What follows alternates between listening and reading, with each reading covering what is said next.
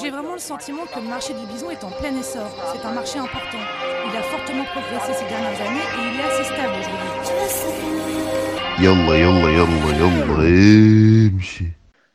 Salut à tous, on se retrouve pour l'épisode 4 de l'œil du bison. Encore un joueur français, je sais, mais ils alimentent l'actualité. Cette fois-ci, le café Kir. Et ça va être un petit peu particulier. Je suis toujours avec Bass. Bass, comment ça va? Salut Nico, euh, salut Nico, salut Yad, salut à tous. je suis fatigué.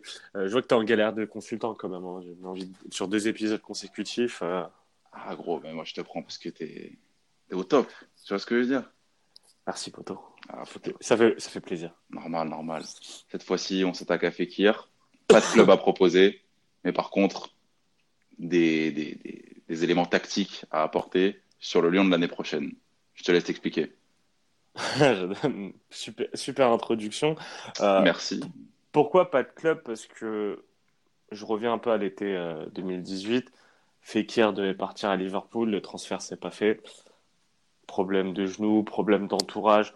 On ne sait pas forcément tout sur euh, ce, recalage après visite médicale. Mais ce qu'on sait par contre, c'est un, Fekir n'a pas trouvé de point de chute entre temps enfin suite à, cet échec avec Liverpool.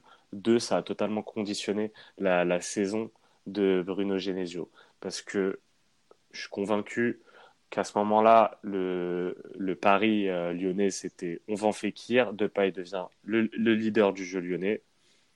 Fekir est resté, Fekir forcément capitaine, était obligé de prendre les rênes du jeu. Résultat, Depay énervé, Depay euh, moins investi, et du coup un de paille irrégulier. À partir du moment où Fekir n'était pas capable, lui, lui n'est pas capable de tenir régulièrement le jeu lyonnais et qu'il n'est pas complémentaire selon moi avec Memphis de paille et encore moins avec un Memphis de paille euh, un peu ronchon, ben forcément Fekir n'a pas fait une grande saison. Malgré tout, il a quand même été décisif sur le match face au Shakhtar. Il y a eu quelques matchs où Fekir a montré qu'il avait encore du talent. Il faut, faut, se rappeler quand même que Fekir est un, est un joueur extrêmement talentueux. Il ne faut pas remettre en question son talent. Et surtout, il faut toujours mettre en perspective le fait qu'il se remet d'une blessure décroisée et que ça prend, et que ça prend du temps. Maintenant, pourquoi j'ai voulu euh, répondre à, à, ce débat par rapport euh, au transfert de Fekir, c'est parce que je vois énormément de débats de Lyonnais qui souhaitent le départ de Fekir. Je, je le comprends totalement. Le problème, c'est que Fekir a une très faible euh, valeur marchande. A contrario, Depay, lui, a une très bonne valeur marchande. Fekir, je ne crois pas que l'OL pourra lui trouver un point de chute, ou en tout cas un point de chute qui pourra l'intéresser. Quelques clubs de Serie A par-ci par-là, mais ça sera jamais le top du top. Alors que Depay, l'OL peut trouver. Et Depay, c'est le genre de joueur qui, de toute façon, voit l'OL comme un tremplin. Fekir, compte tenu de toute la situation, je pense qu'il peut rester. Je pense que les deux ne sont pas faits pour jouer ensemble, donc obligé de faire un choix.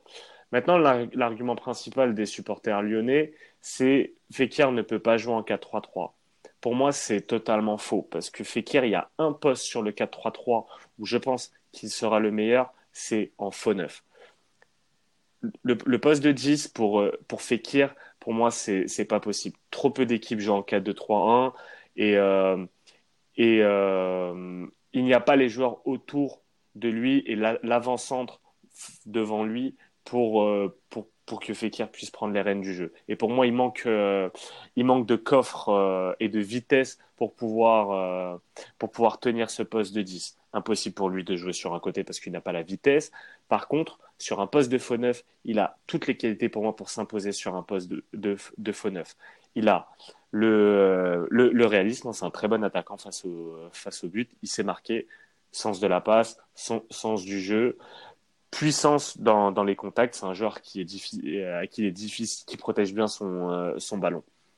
Jeu donc un, très bon jeu de au but. C'est un joueur qui peut typiquement avoir un profil à la Firmino ou à la Karim Benzema, toute proportion gardée évidemment, mais ça pourra lui permettre de reprendre euh, vraiment un vrai niveau euh, d'endurance un vrai niveau physique, et en même temps, ça pourra permettre d'équilibrer le jeu lyonnais. Une condition, par contre, pour moi, pour que puisse jouer faux neuf, il faut des ailiers autour de lui capables de scorer. Ce qui n'est pas le cas parce que on avait déjà essayé, enfin l'OL avait déjà essayé Fekir en faux neuf. Le problème, c'est que pour moi, ça ne peut pas marcher avec un joueur comme Depay, qui va toujours chercher à revenir vers l'axe et essayer de prendre le lead du jeu. Donc forcément, il y a toujours cette lutte de euh, qui prend les rênes du jeu entre Fekir et Depay. Pour moi, ça ne peut fonctionner que si tu transfères Depay et avec l'argent que tu, obtiens de ce transfert-là, tu essaies d'investir sur un ailier capable d'apporter d'apporter une quinzaine, vingtaine de buts. Parce que Fekir, en faux neuf, pour moi, il, il peut terminer sa saison en double-double avec une quinzaine de buts et une dizaine de passes décisives.